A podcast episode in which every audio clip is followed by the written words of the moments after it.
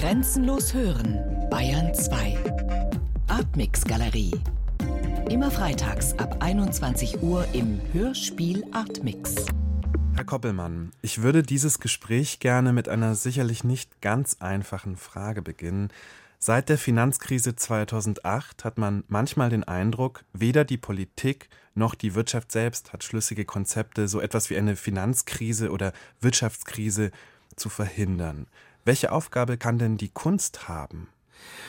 Oh, das ist tatsächlich eine schwere Frage. Die Kunst kann uns eine Haltung geben, uns in dieser hm, Krise, die ja erst einmal im Abstrakten stattfindet, also um, um riesige Geldbeträge sich dreht, die im ersten Moment gar nicht fasslich sind und erst dann spürbar werden, wenn sie in Arbeitslosigkeit, in private Kredite, die gekündigt werden und so weiter äh, münden. Also wenn das Abstrakte dann persönlich wird. Aber Kunst schafft es vielleicht über die tagesaktuelle Einordnung hinaus einen Reflexionsraum zu öffnen, in dem man sich mit den Bedingungen und mit den Grundlagen der Krise anders auseinandersetzt. Also was macht die im Menschen und welche Verwerfungen, welche inneren Veränderungen geschehen im gesellschaftlich-sozialen Apparat? Das heißt, vielleicht kann uns die Kunst zeigen oder dazu anregen, andere Fragen zu stellen? Vielleicht. Also sie gibt sicher keine Antworten, weil hm, das Thema ist sicher so komplex, dass ähm, schlüssige oder endgültige Antworten auch dazu nur schwer zu finden sind und wir eher in einem Prozess stetigen Ringens sind. Aber die Kunst und vor allen Dingen Elfriede Jelineks Textflächen öffnen Reflexionsräume, um etwas länger in dem Thema zu verweilen, jenseits auch, sagen wir, der aktuellen und der konkreten Zuschreibungen der unterschiedlichen Krisen, ob das nun Julius Meinl Bank ist oder ob Griechenland Land ähm, und so weiter und so fort. Also dass ganz andere Räume geöffnet werden, sich mit ähm, der eigenen Position innerhalb dieses Themas sich damit zu beschäftigen, in Counterpart zu dem Text, der eben ähnlich komplex und umfänglich ist und eben in konkrete Antworten verweigert, aber viele Fragen aufwirft. Mhm. Nach Elfriede Jelinek ist ja die Sprache eigentlich wie sie sagt, das Verlogenste an diesem ganzen Spiel, naja, der Finanzwelt, sage ich jetzt mal so ganz platt. Sehen Sie das auch so? Ich glaube, das beschränkt sich sicher nicht nur auf die Finanzwelt. Also wo gesprochen wird, wird gelogen. Und Sprache ist sicherlich ein großes Verschleierungsinstrument, hm. aber in der Hand und äh, unter der Feder von Elfriede Jelinek auch das Gegenteil natürlich, eine ähm, Aufklärungs-, ein Aufklärungsmechanismus. Also es ist immer beides. Es ist Verschleierung und Aufklärung und es macht es uns als Rezipienten nicht unbedingt einfacher, sich genau dazu zu positionieren. Also zu wissen, wo beginnt die Verschleierung und wo ist die Aufklärung. Erklärung. Mhm, das, da geht es ja jetzt gleich um so ein Verhältnis zwischen Text, diesem künstlerischen Text und auch der Wirklichkeit auf der anderen Seite. Wenn man jetzt vielleicht zu diesen ganzen verschiedenen Texten geht, Kontrakte des Kaufmanns, aber sicher, da spielt ja genau diese Frage auch immer eine Rolle. Jetzt würde mich da vor allem mal interessieren, was ist denn eigentlich der faktische Ausgangspunkt dieser Texte von Elfriede Jelinek?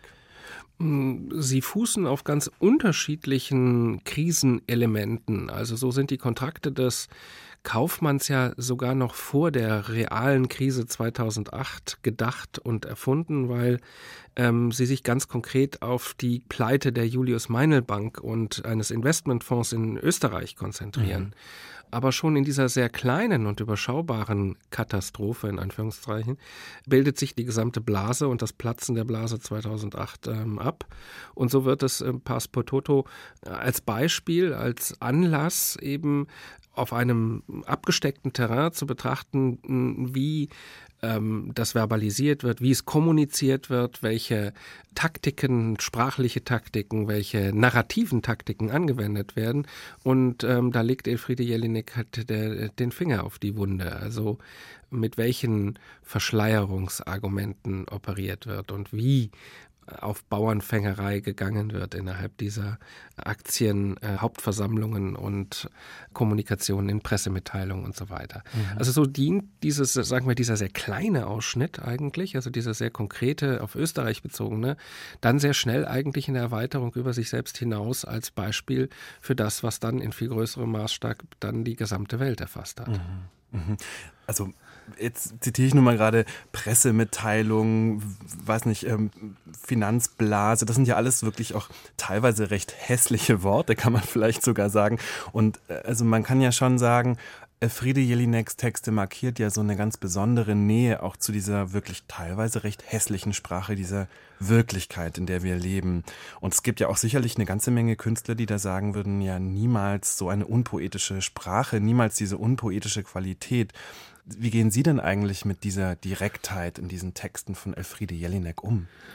Ich empfinde sie ja so, wie sie sie verwendet und ähm, also wie sie diese Sprache anfasst, dann doch wieder sehr poetisch. Also entsteht halt der Blick hinter das Wort oder das Hinhören, das genauere Hinhören durch ihre Kaskadierungen, ihre Redundanzen, in sich an bestimmten Worten festzukrallen und sie dann irgendwie so lange durchzudeklinieren, bis sie im Munde zerfallen geradezu. Mhm. Diese Lust an, an Sprachverwandlung, die empfinde ich als poetische Kraft und mein meine auch, dass das einfach eine Qualität ist, also jenseits dieses ähm, offenen Antagonismus, das Böse, Wirtschaft böse, Gesellschaft gut, dass ähm, ein solches Hinhören auf Sprache ein viel tieferes Gefühl gibt ähm, über gesellschaftliche Verwerfungen, über Fehlentwicklungen, über strukturelle Krisen äh, oder über die strukturelle Krise, in der wir uns befinden, die ja nicht nur über Geld- und Wirtschaftsprodukte funktioniert, sondern auch ganz einfach in persönlichen persönlicher Korruption mündet und Nepotismus und ähm, Vorteilsnahme an den, an den verschiedensten Stellen. Das eine ist sicher nicht ohne das andere denkbar, aber es ist halt auch eine persönlich-moralische Krise, die darin beschrieben ist. Und da schafft Elfriede Jelinek also jenseits des stumpfen Wortes einfach in die Klangräume hineinzugehen und da eine böse sprachliche Wurzelbehandlung zu vollziehen. Mhm. Ist es dann eine Vorführung dieser Sprache oder Enttarnung? Ich glaube, es ist eher ein sich abarbeiten daran. Also ein, ein Versuch ähm, oder ein, ein Umwenden und Umwenden von Sprache, das erst wieder das Neugreifen jenseits der Hülle möglich macht. Also das dann doch wieder mehr Kern freilegt als das, was als Blase, wir hatten gerade eben Finanzblase, was sich halt eben um diese, um diese Worte gebildet hat. Mhm. Sie haben jetzt von Umwenden gesprochen. Da fällt mir auch ein, dass man immer wieder, wenn man über Elfriede Jelinek auch liest, werden immer wieder Metaphern gebraucht, unter anderem eben die Textflächen oder Textsuada habe ich da gelesen. Äh, wie gehen Sie eigentlich mit derlei Metaphern um? Sind die hilfreich? Hm, also ist vielleicht auch nur ein, ein Vehikel, um etwas äh, herzustellen oder um eine Kommunikation über den Text herzustellen. Ob die nun helfen, weiß ich nicht, weil mh, hm, in dem Moment, wo man sie konkret anfasst, ähm, dass der Begriff Textfläche wiederum nur noch wenig Widerhall findet. Textfläche heißt dann ja so ein bisschen, äh, alles ist unkonkret und man kann alles irgendwie gleichbetont durchsausen lassen und mhm. mal gucken, was der, was der Rezipient davon mitnimmt. Ich glaube im Gegenteil, ähm, sie stellt uns vor riesige Monolithen. Das sind sehr, sehr umfängliche Stücke. Also ähm, ich muss lügen, aber die Kontrakte des Kaufmanns hat, haben, glaube ich, sowas an die 200 Seiten einzeilig Fließtext durchgeschrieben. Also da trifft dann, sagen wir nur mal optisch, der Begriff Textfläche zu.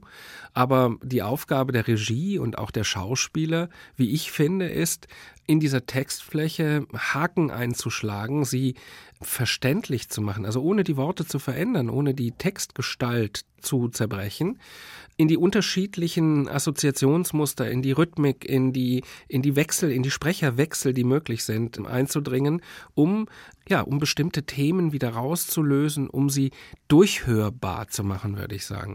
Also auf die Frage zurückkommend, mit den äußerlichen Begriffen kann ich wenig anfangen oder sie spielen innerhalb der Arbeit keine Rolle. Ich verstehe die Not, diese Texte, diese Monolithen zu beschreiben und Suada, ich würde es Monolith nennen, also hm. halt ein bisschen von 2001 kommen, also ein riesiger schwarzer Block. Der, Alle stehen davor. Ja, und äh, das ist erst einmal zu, zu ähm, erringen. Und, und man merkt das auch in den, das sind Schauspieler, Sprecheraufnahmen, die ähm, anders, eine andere Intensität haben als klassisch narrative Texte, die erst einmal ein Berg sind, der zu bezwingen ist. Und in dem Moment aber, wo man sich in diese, in diese Wanderung, in diesen Weg begibt, eine Eigendynamik entwickeln, die also dann von innen heraus den, den Schauspieler auch antreiben und viele der, der inneren Bruchstücke eben sofort schmeckhörbar umsetzbar machen. Also sie, sie verwendet ja ähm, Zitate aus politischen Reden, ebenso wie literarische Zitate, wie ähm, kurze Zeilen aus ähm, Gassenhauern oder Schlagern, ähm, alles gleichberechtigt nebeneinander so dass man in, in, sehr kurzer, in sehr kurzem Zugriff wissen muss, in welchem Textklima man sich gerade befindet. Und diese Aufmerksamkeit, die sie abfordert, führt auch zu einer starken, zu einer Intensität und einer Konzentration in der Arbeit, die ich immer wieder als ganz besonders wahrnehme. Und glaube, darf das auch für die Kollegen Schauspieler, die jeweils an den Projekten beteiligt sind, sagen, die von ihnen auch genau so wahrgenommen werden. Also so hat man vielleicht immer am Anfang ein bisschen das tiefe Schlucken, was äh, ich habe den Text nur zur Hälfte verstanden. Ich weiß gar nicht irgendwie, aha, was aha. ich da realisieren soll und wie. Und in dem Moment, wo man sich auf den Weg begibt, und das reoralisiert, das wieder sich laut vorliest, werden die Assoziationsketten hörbarer, fühlbarer und entwickeln eine Dynamik, die den Schauspieler auch mitnimmt und die ihn in einen Sprachfuror führt, der ja, eine starke innere Dynamik einfach herstellt. Also man liest auf Sicht sozusagen? ja, man, man liest auf Erfahrung, würde ich sagen. Also ich kann die Texte, wenn ich denn, also jetzt sind wir bei den Kontrakten des Kaufmanns nur sehr moderat im Eingriff in den Text. Also es ist sehr viel von dem Text realisiert. Würde mal sagen, so 80 Prozent. Also man steht erst einmal vor dieser Umfänglichkeit.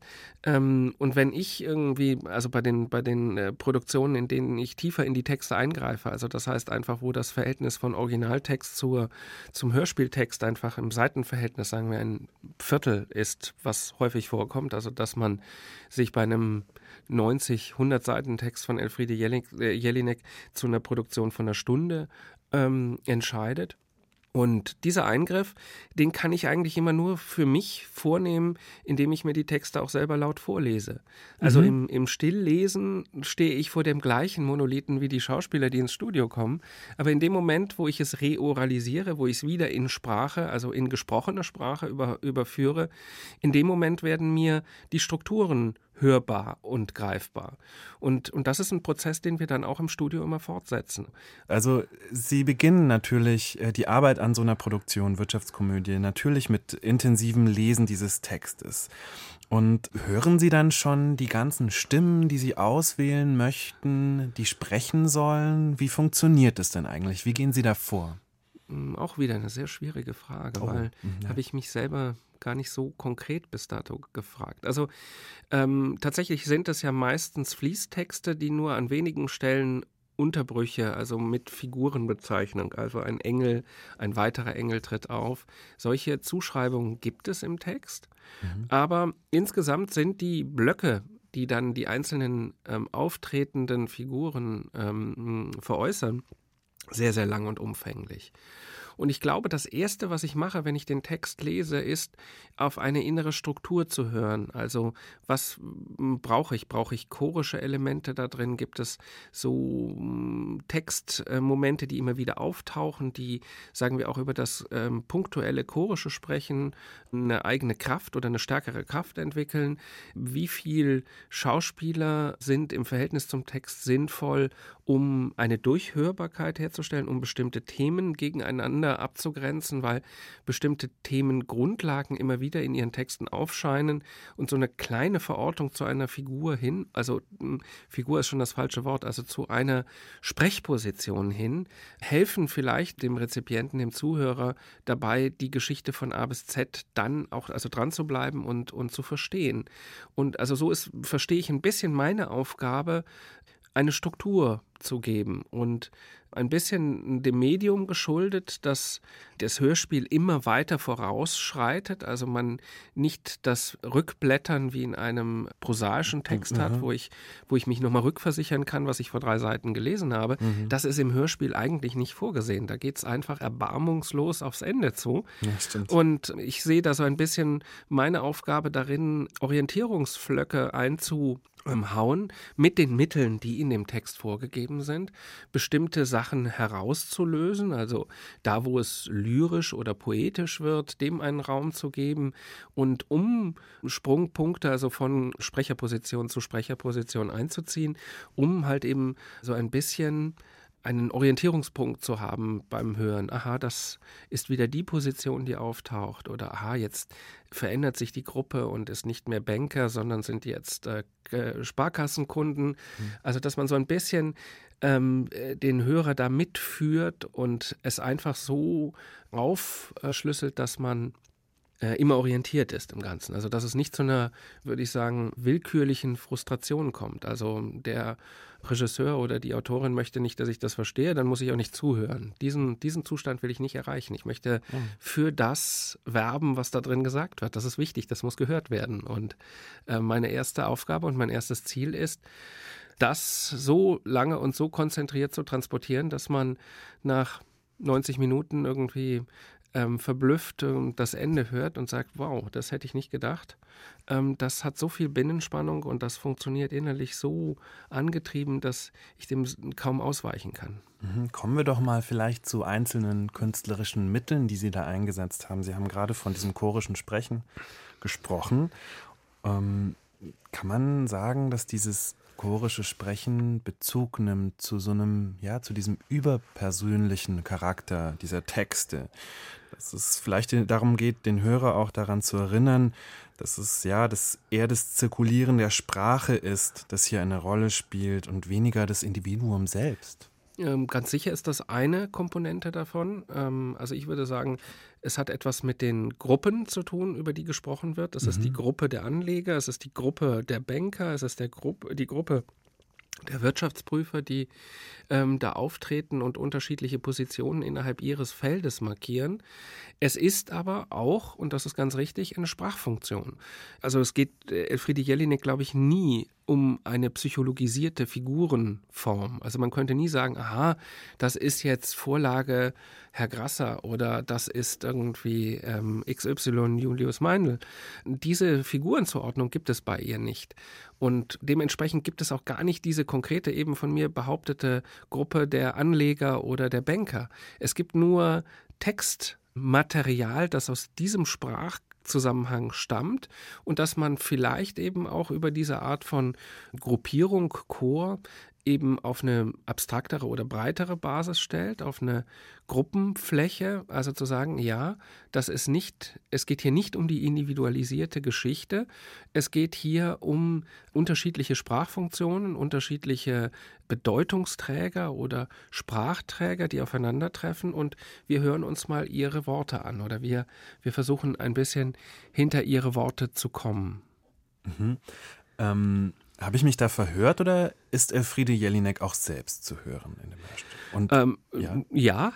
Und genau, und wie kam es eigentlich zu dieser Entscheidung? Weil man hat dann manchmal so das Gefühl, ja, also die Sprache des Autors ist dann noch viel präsenter, auch in den Momenten, in denen man Elfriede Jelinek gar nicht selbst hört. Also man hört sie dann auch so ein bisschen widerhallen in den Stimmen der anderen Sprecher ist es natürlich ein Trick in gewisser Weise. Ja. Also dadurch, dass das ähm, ihr sprachlicher Zugriff auf ihre eigenen Texte ja ein sehr also, also Autoren immer einen sehr gleichmäßigen ähm, Sprachduktus darf. Sie äh, schält wenig heraus, betont wenig innerhalb der Texte, möchte den Text eigentlich so bar wie möglich offenlegen, was sehr schön ist, also was eine große Qualität hat. Und der Schauspieler in der Führung, so wie wir es auflösen, im Gegenteil einen sehr konkreten Zugriff auf die Sprache sucht. Und ich finde es auch ein Hinhörelement, zu sagen, aha, hier treffen dann ganz unterschiedliche Sprachhaltungen mhm. aufeinander, die einfach nochmal ermöglichen, auch ähm, ich muss ein anderes Beispiel bringen. Ich bin kein großer Lesungshörer. Also ich tue mich auch mit Erzähleraufnahmen wahnsinnig schwer. Mhm, Autobücher und so. Ja, weil für mich überwiegt eigentlich dann immer der Narkotisierungsfaktor. Also da reagiere ich ganz wie ein Kind, wenn dann eine sonore Geschichte so ein, eine Geschichte erzählt, dann dämmer ich gerne weg und denke an ganz andere Dinge. Und das will ich als Regisseur natürlich vermeiden. Also da ist der Binnensprecherwechsel ein Mittel und dann aber eine Sprachhaltungswechsel, wie er zwischen Schauspielern und Originalautorinnen stattfindet, noch einmal ein viel stärkeres Mittel, zu sagen, aha, man kann auch mit dieser Sprache nochmal ganz anders arbeiten und hört danach und davor wieder ganz anders auf diese Texte hin. Also sind alles letztendlich manipulative Techniken, um Aufmerksamkeit zu generieren und Spannung zu implementieren. Ich weiß jetzt nicht, ob die Karlauer, die in diesem Text ja dann doch manchmal auch zu finden sind. Ich liebe sie. Ob die auch in diese Kategorie gehören, aber wie geht man denn als Regisseur damit um? Weil es gibt ja schon sicherlich verschiedene Arten, wie man Karlauer und diese, dieser Humor, sage ich jetzt mal allgemeiner, wie der in einem Text, ja, in einem Hörspieltext einfach dann inszeniert werden kann. Ähm, man kann ja sicher den nochmal vergrößern und so ausspielen oder ihn sehr schlicht halten. Wie, wie gehen Sie denn damit vor? Also hier gibt es kein ganz deutliches Entweder-Oder, Mhm, okay. ich. Also speziell bei Elfriede Jelinek ähm, sind ja auch die Karlauer Release-Momente. Also nach starken argumentativen Flächen und nach viel inhaltlicher Aufladung hilft einfach an Karlauer auch zum Abspannen. Wenn Ja. ich die ganze Zeit als Zuhörer und als Spieler in der Spannung gehalten werde, das ist alles wichtig, das muss jetzt alles irgendwie unterkommen, dann entsteht vielleicht auch über diese Art von Permanentspannung eine Art von Überspannung, die dann irgendwie letztendlich zum Abspannen führt und wieder zum Gleichen, ähm, dass es erschöpft mich oder dass es dann überwältigend oder eine reine Überwältigungsdramaturgie. Und ich finde das sehr klug und auch widersprachlich genau bei Elfriede, dass sie diese vermeintlichen Ausrutscher da hineinsetzt, die aber genau diesen Punkt er erzeugen, dass man zwischendurch einfach mal durchatmen kann, dass man einfach mal sagen, okay, jetzt geht es mal gerade um nichts, also jetzt ist es meine Sprachverliebtheit oder jetzt ist es mal nur der Witz um des Witzes willen. Dass das erlaubt ist und dass das möglich ist, ist natürlich, ein, finde ich, für mich ein großes nutzbares Element, einfach um wieder die, die, die Spannung zu verändern und wieder ein neues Hinhören herzustellen. Also es überrascht dann ja, wenn es auftaucht. Und heißt also im Anschluss an die Frage, manchmal spielen wir es deutlich aus, also bedienen die Schlagerzeilen zum Beispiel auch sogar melodiös. Ähm, manchmal unterspielt man sie, wenn man gerade stärker in der Argumentation ist. Und, und da das ein lebender Organ Organismus ist, also die Zusammenarbeit im Studio an diesen Texten, ähm, ähm, entsteht das ein bisschen also planungslos. Also Ah, okay. man, man spürt es so ein bisschen, also die Kollegen Schauspieler spüren es, man spürt es als erster Zuhörer, der der Regisseur ist, wo man vielleicht ähm, mehr Release braucht, mehr abspannen möchte und wo man wo man es nicht brauchen kann. Und das ist so ein bisschen äh, der Musikalität der Texte geschuldet, also denen nachzuspüren, der inneren Rhythmik, der Melodie, den Bögen nachzuspüren, da aufmerksam zuzuhören und festzustellen, also wo man den Stopper braucht und wo man vielleicht einfach den Fluss nicht unterbrechen möchte. Das ist aber jetzt, also nur jetzt noch ganz kurz danach gefragt. Es ist aber dann doch interessant, weil, naja, es gibt ja auch Textpassagen, die werden an ganz anderen Tagen aufgenommen und man muss ja sozusagen schon den Gesamtverlauf des Hörspiels ein bisschen im Kopf haben und ein Gefühl dafür haben, wie dann Aufnahme A die am Tag 1 und Aufnahme B, die am Tag 3 aufgenommen wurde, wie die dann zusammenpassen und wo dann der Karlauer passt und wieder nicht. Also, ja, ist das Erfahrung oder? Na, ich bemühe mich bei diesen Texten eigentlich eine chronologische Aufnahme herzustellen, einfach echt? weil Mhm. mich das auch tatsächlich überfordern würde. Also man muss in diesem inneren Flow sein, um diese Entscheidungen sehr konkret zu treffen. Also ich glaube, dass die Texte sehr davon leben, dass tatsächlich vier Schauspielerkollegen Schulter an Schulter vor den Mikrofonen sitzen, wir mh, ein bisschen den Text angearbeitet haben und dann ähm, nach einer relativ kurzen Vorbereitungszeit zusammen in diese Texterfahrung gehen, dann größere Textteile ähm, hintereinander durchspielen, dann unterbrechen, mh, konkret an bestimmten Stellen kleine Korrekturen vornehmen. Kollegen sagen auch etwas dazu, sagen, ach, weißt du, ich glaube, das ist aus dem Schlager so und so, mit der und der Melodie vielleicht magst du das bedienen.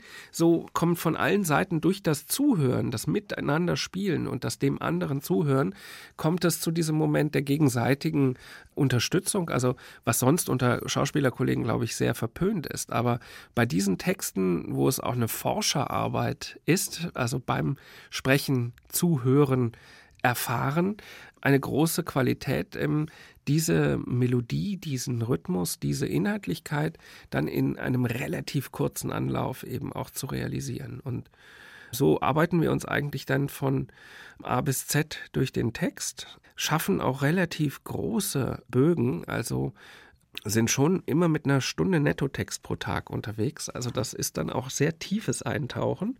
Wow und haben, also sagen wir so, im Schnitt drei, vier Angänge auf so eine Einheit von drei, vier, fünf Seiten. Und versuchen da eben in diesen unterschiedlichen, also von eins bis vier, ähm, immer noch etwas tiefer zu kommen und noch eine kleine ähm, Sache noch auszulösen, die man beim Zuhören vielleicht noch zu verschleiert fand und so weiter und so fort. Aber das ist so ein Digging, ein, ein tiefer Graben eigentlich am Text. Und ähm, hier täte ich mich tatsächlich schwer, wenn ich es asynchron aufnehmen würde und ähm, die einzelnen Blöcke quasi jeder für sich ähm, stellen ich glaube, das würde ein bisschen äh, den inneren Bogen und die innere Dynamik unterminieren. Jetzt würden mich noch vor allem zwei Elemente interessieren. Das eine wären die Nachrichten O-Töne, Fragezeichen. Sind es denn eigentlich O-Töne, die man da hört? Wie kam es dazu? Äh, das sind O-Töne. Ähm, also da bin ich ein bisschen didaktisch, muss ich einfach sagen. Ich ähm, mag es ganz gerne, die Anker, die sie in ihren Texten ablegt, also äh, zur um Wirklichkeit welche, meinen Sie? Zur, zur Wirklichkeit, mhm. also die konkreten Fälle, auf die rekurriert wird innerhalb der Texte, die ich nicht bei allen voraussetzen kann und die mir da, wo sie mir wichtig erscheinen, also wo sie, sagen wir, einfach eine Startrampe bilden, um nachher besser genießen zu können, um welche äh, Grundverortung es geht.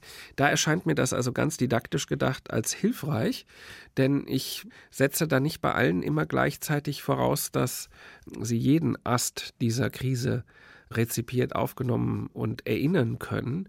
Und so hilft das vielleicht ein bisschen in die Thematik einzusteigen und festzustellen, dass das wenigste in Elfriede Jelineks äh, Texten ihrer kruden Fantasie entsprungen ist, mhm. sondern in der Realität vielleicht noch viel schlimmer vorgekommen ist.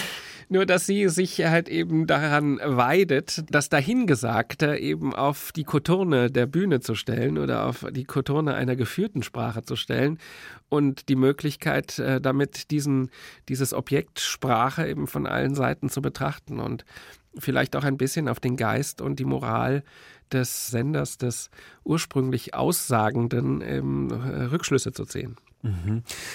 Das Zweite, was mich noch interessieren würde, wäre, ähm, naja, die Klanglichkeit, die Musik, das, sage ich mal, Sounddesign überhaupt dieses Hörspiels. Das sind ja teilweise recht, ja, signalartige Klänge. Manchmal wirken die sehr schemenhaft, holzschnittartig. Das, das hat ja manchmal was sehr Künstliches, fast schon Gewalttätiges, wenn man diese Klänge hört, weil die ja so manchmal eigenschaftslos sind. Also an verschiedenen Stellen. Jetzt weiß ich nicht, ob es Ihnen auch so geht, aber ähm, würden Sie das auch so beschreiben, dass da auch gewisse Form von Gewalttätigkeit in dieser Klanglichkeit steckt? Hm, also, also ich benutze hier ja noch einen relativ überschaubaren äh, Klangapparat. Es ist ja nicht viel, genau. Das meine also, ich. Ja, genau. Und ähm, es gibt zwei Funktionen, die Geräusch und Musik haben. Das äh, sind ganz grammatikalische Funktionen. Das eine ist eine Klammer, äh, also eine zeitlich-räumliche Klammer, die mhm. Musik herstellen kann, dass sie einen bestimmten Absatz oder einen bestimmten Ort irgendwie ähm, einfach umfasst und wir über dies äh, über die Konnotation des Geräuschs und der Musik eben den Text, auch wenn er von verschiedenen Sprechern ähm, aufgelöst wird, als Einheit begreifen. Mhm. Also diese, diese Klammerfunktion ist die eine. Und das andere sind Satzzeichenfunktionen, also Ausrufezeichen, Punkt, Semikolon, die jetzt aber nicht für einen einzelnen Satz, sondern halt eben für eine ganze Szene gelten. Also ähm, die Möglichkeit mit einem Geräusch oder mit einem äh, musikalischen Impuls ein Thema zu beenden oder ein neues zu initiieren, ist darin beinhaltet. So würde ich auch hier sagen, also ist ähm, der Einsatz von der Klanglichkeit eher eben diesen beiden ganz ganz groben Grundmustern zuzuordnen. Es ist nicht wirklich ein starkes illusionistisches Element dabei, also das versucht, sagen wir, Atmosphäre zu produzieren, mhm. sondern eher eben tatsächlich ganz spröde, in einer ganz spröden Funktionalität begriffen ist, also bestimmte mhm. Abschlüsse herzustellen. Ja und in dem Sinne nur so viel wie nötig und so viel ähm, wie nötig heißt, wo ich halt eben nochmal Zäsuren herstellen möchte, wo ich Passagen enden will oder wo ich ein neues Ausrufezeichen setzen will, so ganz auf diese Funktionen reduziert. Und ja, also da der Text ja eine gewisse Grundaggressivität hat, glaube ich, kann das durchaus sich da verdoppeln. Mhm. Das war nicht das erste Mal, dass Sie einen Text von Elfriede Jelinek inszeniert haben. Wie hat sich denn eigentlich diese Sprache von Elfriede Jelinek für Sie verändert, jetzt auch durch diese Arbeit?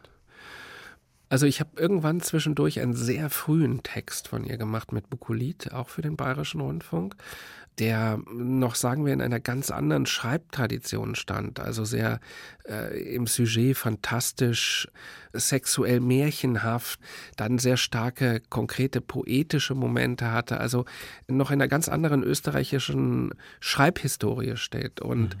ich finde, dass sie also diese Ablösung davon hat dann sehr früh stattgefunden. Also so, dass ich eigentlich von meiner ersten Begegnung mit einem Jelinek-Text in der Arbeit Sportchor, nicht zu verwechseln mit Sportstück. Sportchor, das sich ja um Fußball und im Rahmen auch der Fußballweltmeisterschaft äh, in Deutschland entstanden ist und sich um Sprach- und Sprachtypen innerhalb des Fußballs drehte. Hm. Also von dieser ersten Begegnung bis heute haben sich die Mittel vielleicht noch einmal verfeinert. Also aber insgesamt ist das ein sehr geschlossenes und durch die Bank starkes Werk. Also kann ich gar nicht sagen, ob sich das sehr stark verändert hat. Meine, meine Zugänglichkeit hat sich verändert. Also ich weiß zwar immer noch, dass ich, wenn ich es das erste Mal lese, wie der Ochs vom Berg stehe, aber ich habe jetzt ein bisschen die Erfahrung, dass äh, dass es in dem Moment, wo es losgeht, irgendwie eine sehr starke äh, äh, Dynamik entwickelt und das ein verlässlicher Kraftmoment ist in der Produktion. Herr Koppelmann, vielen Dank für das Gespräch. Ich danke.